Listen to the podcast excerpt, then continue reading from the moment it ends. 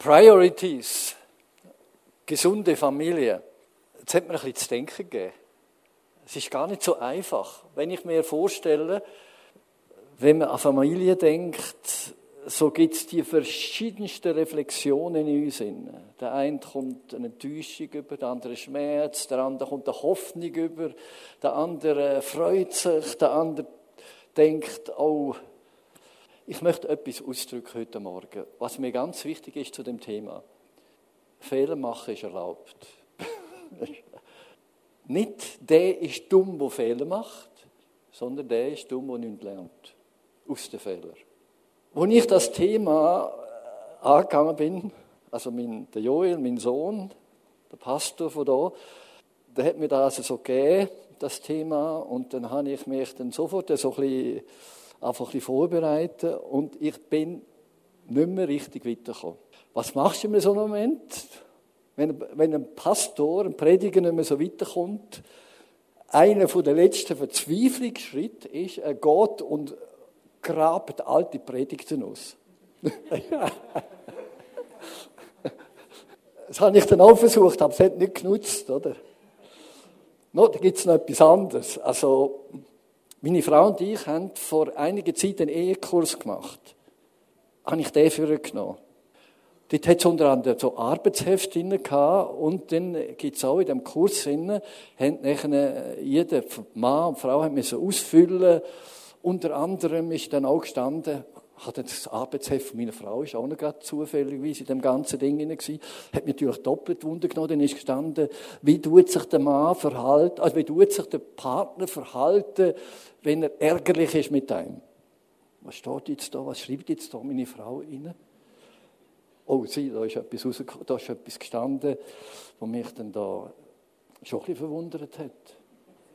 Es steht da, es kommt vor, dass er Tür schlägt. Ui. Oder er ist einfach still und sagt nichts mehr. Ja, das ist gestanden. Also, perfekte Familie. Wir reden von Priorities, also von, von Sachen, die uns wichtig sind. Wir reden nicht von perfekt. Auch heute Morgen. Ich möchte das vor allem auch denen sagen, die schon mit schmerzhaften Erfahrungen, was mit schmerzhaften Erfahrungen müssen umgehen, was Familie betrifft. Wir reden nicht und wettet auch nicht irgendwelche Maßstäbe setzen, wo wir sowieso nicht erfüllen können.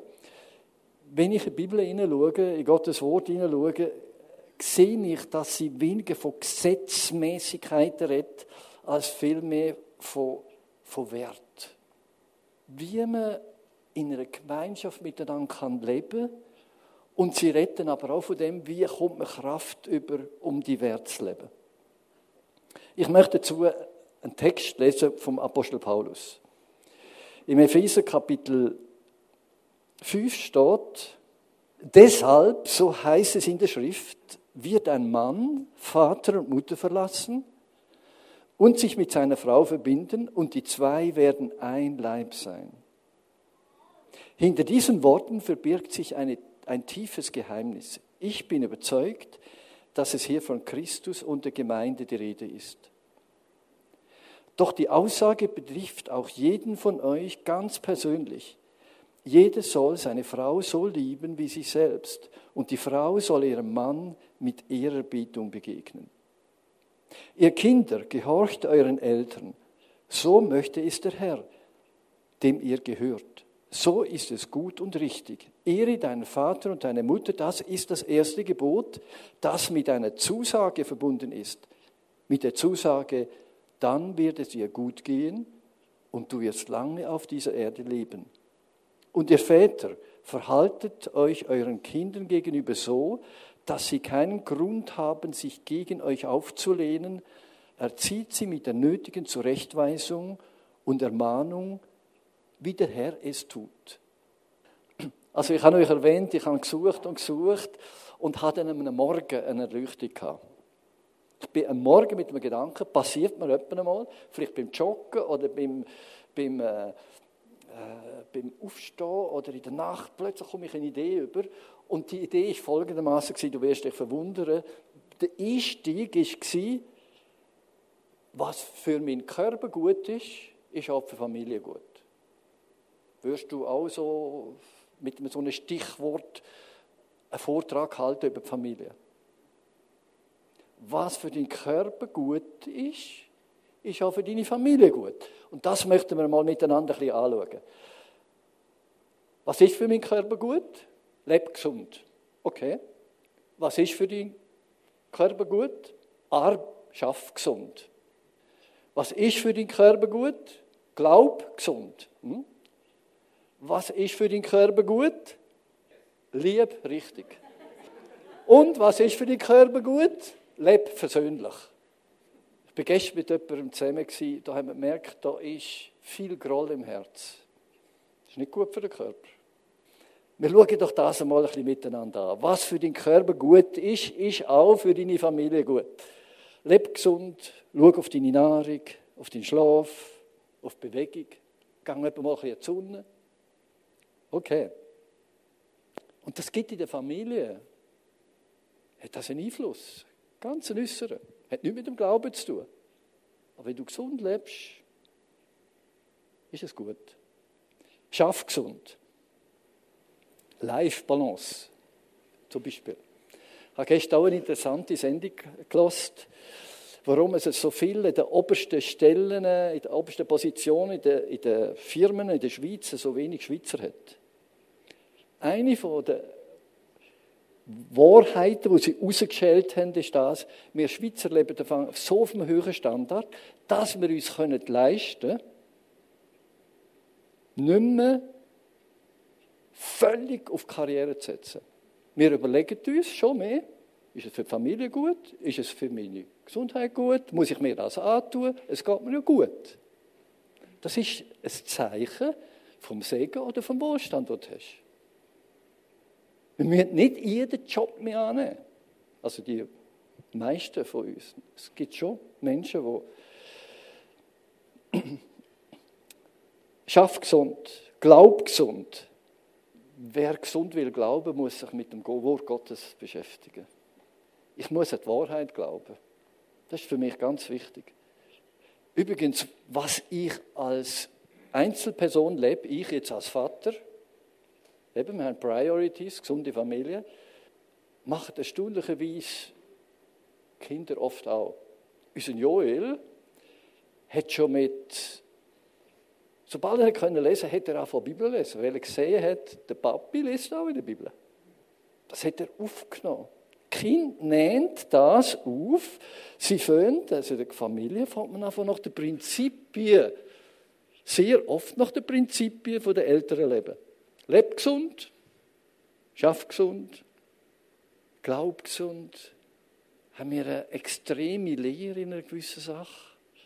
Oder glaube ich etwas, ja, eben, wo ich merke, es dient, es hilft. Es hilft den Kindern, es hilft am Ehepartner, es hilft der Umgebung, den Nachbarn. Sie sehen, wenn ich mit den Nachbarn umgehe, glaub gesund. Also, wie ist der Papi und Mami zum Beispiel?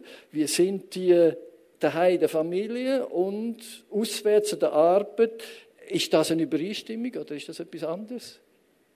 Glaub gesund, lieb richtig. Wie gehen wir um miteinander, mit Wertschätzung? Kennen wir Sprache von der Liebe?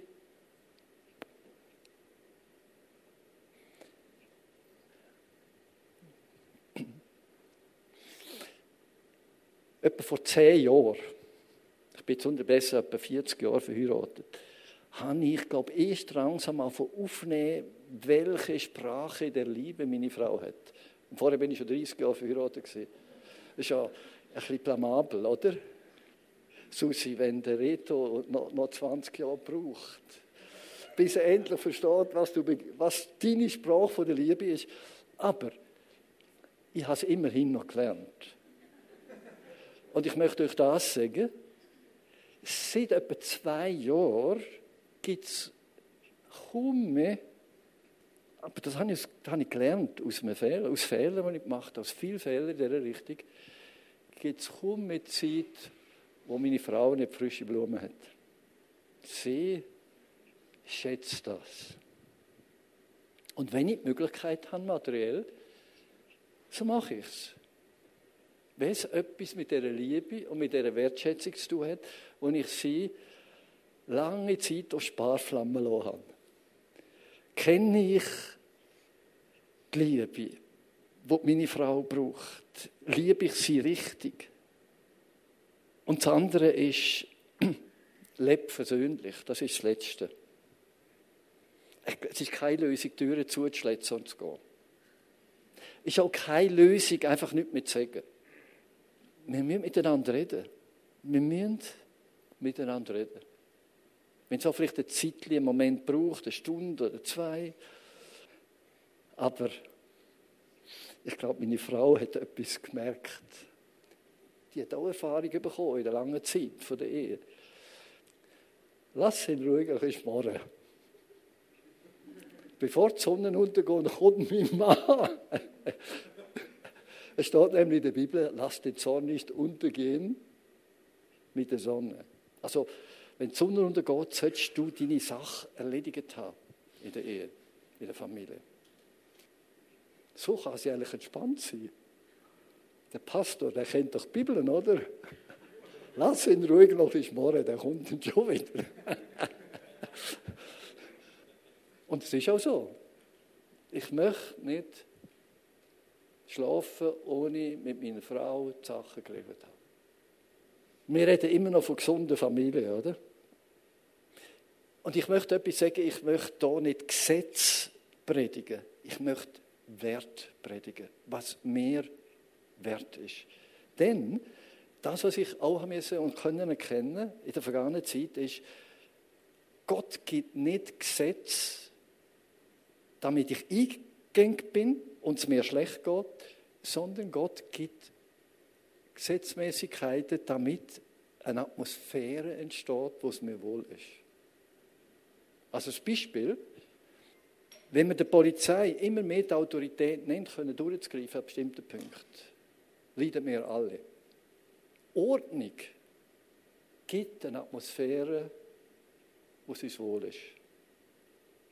Unordnung gibt Chaos und andere Probleme, wo wir nicht darunter leiden.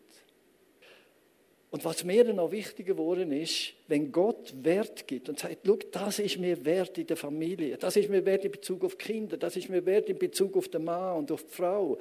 Wenn Gott mir die Wert gibt, so sagt er, wenn du das machst, hast du nicht nur selber gut, sondern du kommst noch einen Segen über, damit du lange lebst auf Erden. Jetzt möchte ich da ein paar Sätze rausstreichen. Sich dem anderen hingeben ist göttlich. Sich selbst verwirklichen ist menschlich. Und jetzt merken wir, wir haben heute ein riesiges Problem in der Gesellschaft. Selbstverwirklichung ist eine der größten Prioritäten, die man heute setzt. Und ist der größte Killer für eine Beziehung. Es ist im Grunde genommen ein Stück Egoismus. Ich habe Freund und er hat einen Sohn. Und zwei haben geheiratet miteinander also sein Sohn hat geheiratet, zwei ganz fähige junge Leute, beide sehr begabt, studiert, Karriere ausgerichtet und sie haben sich gesagt, wir zwei, wenn uns freilassen in Ehe, dass jeder kann Karriere machen.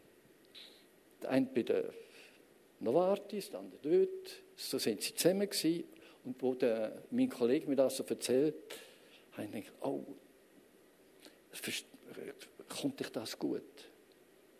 Nach vier Jahren sind sie geschieden. Aber Christen, ich tue das nicht richtig, ich tue das wirklich nicht verurteilen. Wir haben genug Schmerzen in den Beziehungen, aber wir reden von Prioritäten und von Wert.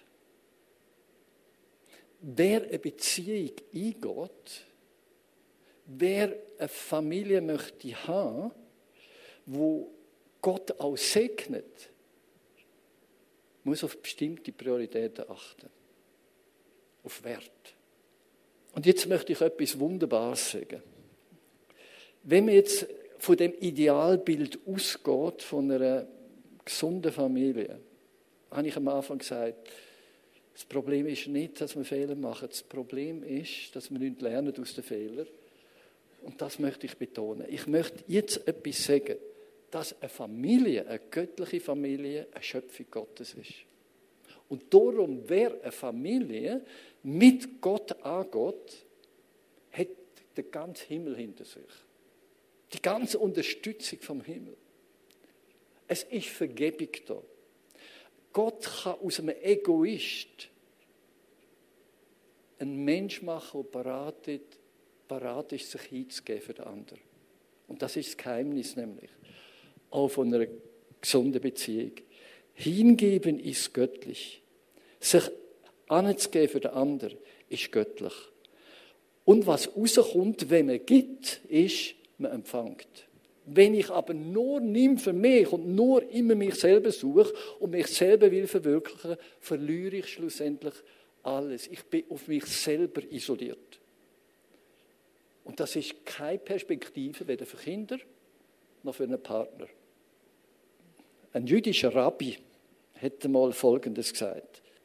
Gott hat Menschen geschaffen. Was hätte er eigentlich mit dem Mensch wollen?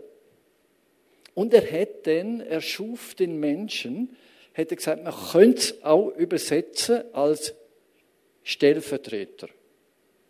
Mensch, Ebenbild Gottes, Stellvertreter. Also Gott hat sich etwas überlegt. Er hat die Welt geschaffen, alles perfekt, mit der Unendlichkeit von diesem Sonnensystem, von diesen Milliarden von Lichtjahren und mit diesen Galaxien und was da alles. Ja, ihr kennt das schon ein bisschen. Das ist unendlich groß. Und dann hat er da Erde gemacht und hat sie perfekt gemacht. Und dann sagt er einfach, mir fehlt etwas.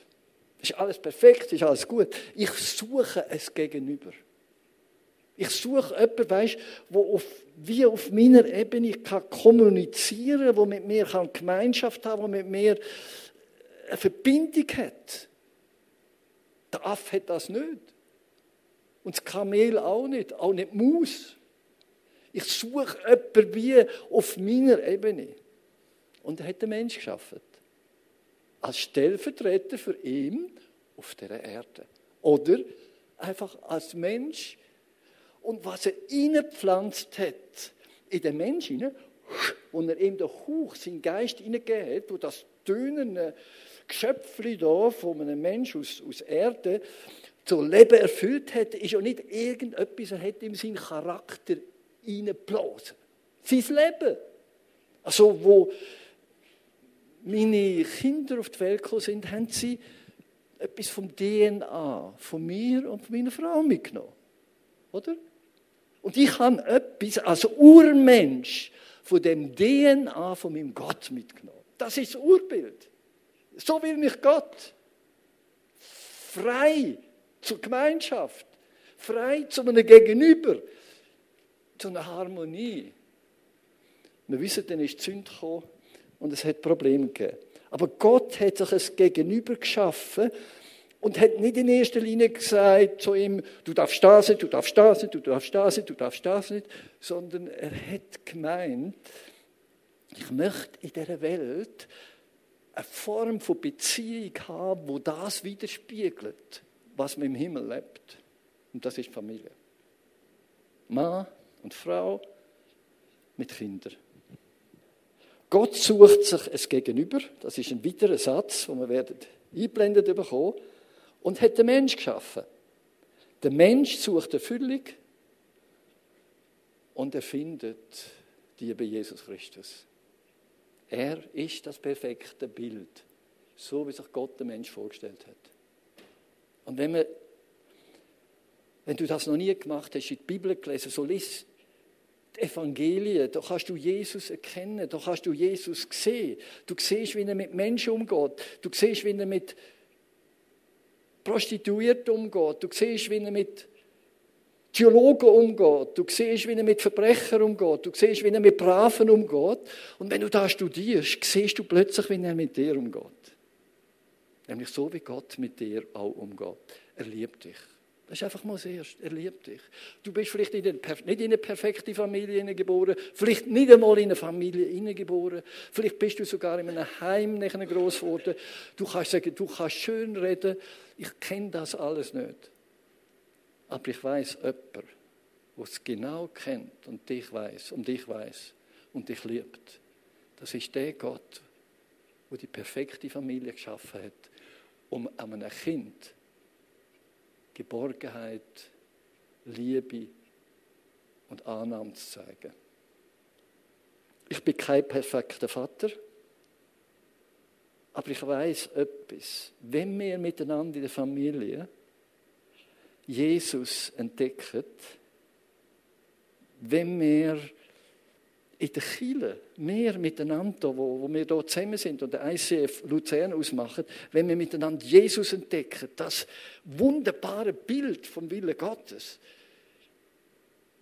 ist das der Weg, um in das gesund hineinzukommen, wachsen. Jesus ist das Leben, sagt er. Ich bin das Leben. Ihn zu finden bedeutet, heil zu werden. Darum heißt er Heiland. Darum, wenn wir über das Thema von Familie reden, es soll niemand hoffnungslos rausgehen. Mögen deine Umstände chaotisch sein. Ich möchte das eine, ich möchte, dass du einen grossen Finger siehst auf Jesus und Hoffnung bekommst. Und sagst, ich habe Fehler gemacht vielleicht, aber ich will lernen. Wir kommen jetzt zu einem anderen Punkt. Das ist Unterordnung. Wir lesen hier in dem Text, den wir hatten, ihr Kinder gehorcht euren Eltern, so möchte es der Herr, dem ihr gehört. So ist es gut und richtig. Das ist das eine. Oder wir lesen voraus, doch die Aussage betrifft auch jeden von euch ganz persönlich. Jeder soll seine Frau so lieben, wie er sich selbst liebt. Und die Frau soll ihrem Mann mit Ehrerbietung begegnen.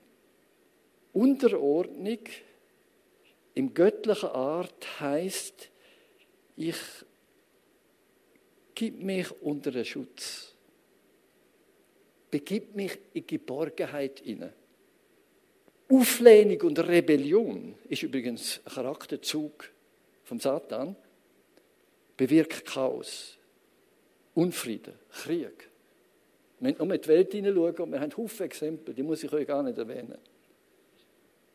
Rebellion gegen Autorität erzeugt Unfrieden und Chaos. Darum möchte ich jedem sagen, auf euch, wenn du zum Beispiel mit deinen Eltern ein Problem hast und du kannst ihnen nicht vergeben, du bist, du findest, sie haben sich total falsch daneben gegen dich verhalten. Das Beste zum Heilwerden ist, vergib ihnen. Wenn ich mit jemandem zusammen bin und das kommt öfters und plötzlich kommt etwas vor, wo man gegen jemand anderen hat, merke ich, oh, der Mensch leidet ja zweimal. Das erste Mal an dem, was ihm der andere antun hat und das zweite, dass er so einen Hass und eine Unversöhnlichkeit und Ärger in sich hat. Und das möchte ich niemandem gönnen. Also Unterordnung unter Gott bedeutet, ich gebe mich zum Schutz und zum Segen neu hin. Ich bin offen zum Vergehen. Darum reden wir auch, lebe versöhnlich. Lebe versöhnlich. Jesus ist in die Welt gekommen und er hat nicht angefangen, den Finger rauszufahren und zu sagen, du hast das gemacht, du hast das gemacht, du hast das gemacht, du hast das gemacht, du hast das gemacht, du kannst gar nicht mit dem Segen rechnen, du kannst raus, so. Er ist gekommen und das hat er eigentlich gesagt, wo einige aus meinem, aus meinem Berufsprofil heraus Pharisäer und Schriftgelehrte, gekommen sind und gesagt, wie ist es möglich, dass der, wo sich so als gut und heilig und Gesandter Gottes ausgibt, wie ist es möglich, dass der mit so schlechten Leuten verkehrt? Und dann hat Jesus Folgendes gesagt, du, nicht die Gesunden bedürfen des Arztes, sondern die Kranken. Das ist unser Auftrag von der Kirche. Nicht die Gesunden bedürfen des Arztes, sondern die Kranken. Aber wir müssen etwas uns halt immer wieder bewusst sein, an einem bestimmten Punkt kostet es etwas. Und wo Jesus in die Welt gekommen ist, hat er etwas angefangen predigen. Tut Buße. Buße bedeutet Umdenken. Das heißt nicht, dass man sich auf den Boden legt und brüllt und sich demütigt, sondern Buße bedeutet Umdenken. Und Jesus hat das predigt, tut Buße, denn das Reich Gottes ist nahe gekommen. Was ist das Reich Gottes? Das ist dort, wo Gott regiert. Und wer ist der König? Jesus. Also Buße tun bedeutet, ich tue mich Jesus Christus unterordnen. An einem guten Herr, mit gutem Wert, mit gutem Maßstab, wo ein tiefes Interesse hat für mein Leben und dass es mir gut geht. Das ist Unterordnung. Tut Buße. Ich kann erkennen, dass Jesus Christus der Herr ist über die Welt, einer, es gut meint mit uns und wo eine Lösung hat für unsere Probleme. Wie Jesus Christus als Licht in die Welt kam, sind auch wir als Christen, Familien, Gemeinden das Licht für die Welt. Ein gewaltiger Auftrag. Ich als Einzelne, als Familie, als Church sind wir das Licht der Welt. Ein hoher Auftrag. Ein gewaltiger Auftrag. Nur möglich mit einem gewaltigen Gott. Aber den haben wir. Seitdem, dass Jesus, als ich 20 geworden bin, in mein Herz hineingekommen ist, durch seinen Heiligen Geist, bin ich ein Licht von der Welt. Mit viel Fehlern, mit Versägen, aber ich weiß, dass Gott die unendliche Treue hat er gesagt, oh, ich komme mit dem Jörg, komme ich schon noch zu Gang. Den komme ich schon noch unten Ich werde meine Liebe zeigen, meine Treue, meine Barmherzigkeit. Und er wird das Licht, wo ich für ihn bin, immer mehr ausstrahlen. Was ich ihm geworden bin, gibt er weiter. Darf ich mal jemanden fragen? Susi, sie schaut mich so angenehm an. Bin ich ein bisschen Licht von dieser Welt? Ja. Halleluja.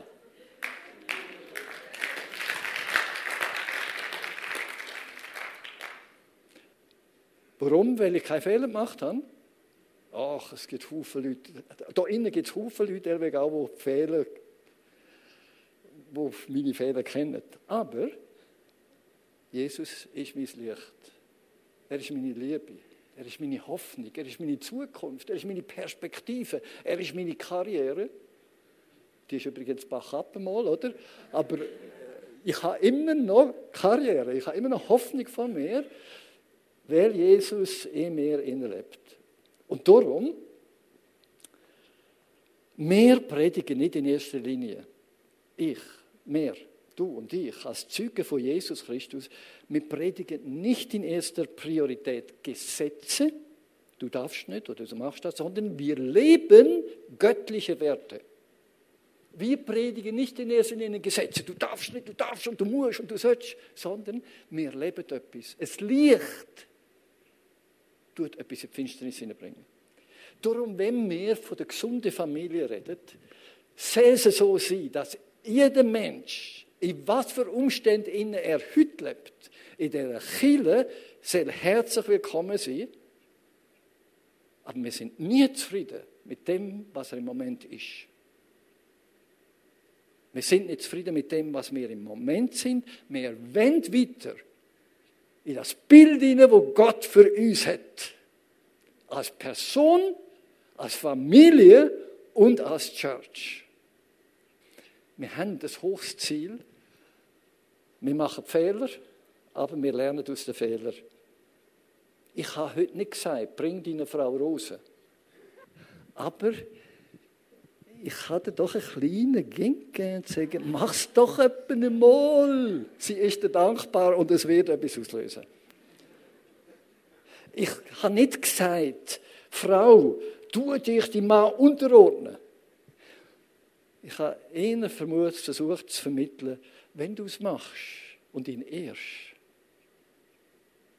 wirst du sehen, dass du einen offenen Himmel findest, weil Gott sich freut und dich segnet.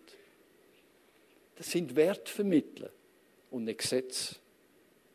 Wir werden noch eine, eine schöne Event haben, eine schöne Demonstration von dem, was ich ein bisschen gesagt habe. durch die drei Leute, die da vorne sitzen. Gott segnet, wir sind nicht perfekt, aber Gott geht vorwärts mit uns. Und jetzt möchte ich noch beten.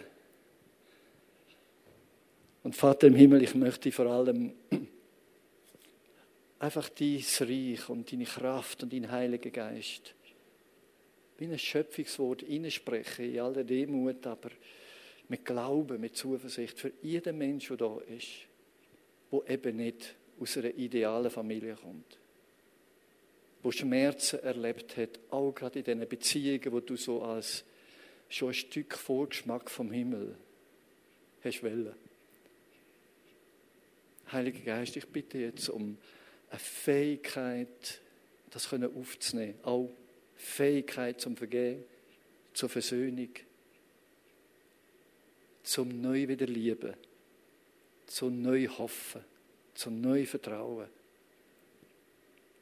Ich danke für den Auftrag, den du uns gegeben hast als Einzelne, als Familien, als Gemeinde. Und auf viele Dank, Herr, dass wir lernen bei dir, dass bei dir viel Vergebung ist aber auch viel Bußfähigkeit zum Umdenken. Ich danke, dass du die Gemeinde segnest, Vater, im Namen Jesu will ich sie segnen. Im Namen von dem wunderbaren Jesus, wo so viel Annahme hat, möchte ich segnen, dass sie das Licht und Salz kann sein in dieser Umgebung hier. Lob und Dank sei dir dafür. Herr, wir schauen auf dich. Jesus, du bist unser Herr. Jesus Christus, du sitzt zur Rechten Gottes. Und du wirst dein Bild, das du hast, über den Mensch wiederherstellen. Du hast den vollen Preis zahlt am Kreuz, wo du für alle Schuld von dieser Welt zahlt hast. Nicht nur für meine, nicht nur von denen von der Frommen, sondern von der der ganzen Welt. Hast du alle Schuld ertragen. Und wenn wir sie zu dir bringen, nimmst du sie weg und fährst etwas Neues an, schaffst weiter, bleibst dran, du bist ein geduldiger, vertrauensvoller, zuverlässiger Gott. Ich danke dir von ganzem Herzen dafür. Ich möchte einfach jetzt auch für die Kranken beten, die verletzt sind in ihrem Herz, dass Heilig reinkommt, aber auch wirklich Bereitschaft zur Versöhnung. Dass etwas Neues kann rauskommen aus, ihr, aus, ihrem, aus ihrem Herzen, Quelle kommt von Annahme und Versöhnung und von Liebe bitte das, Vater, im Namen von Jesus Christus. Amen.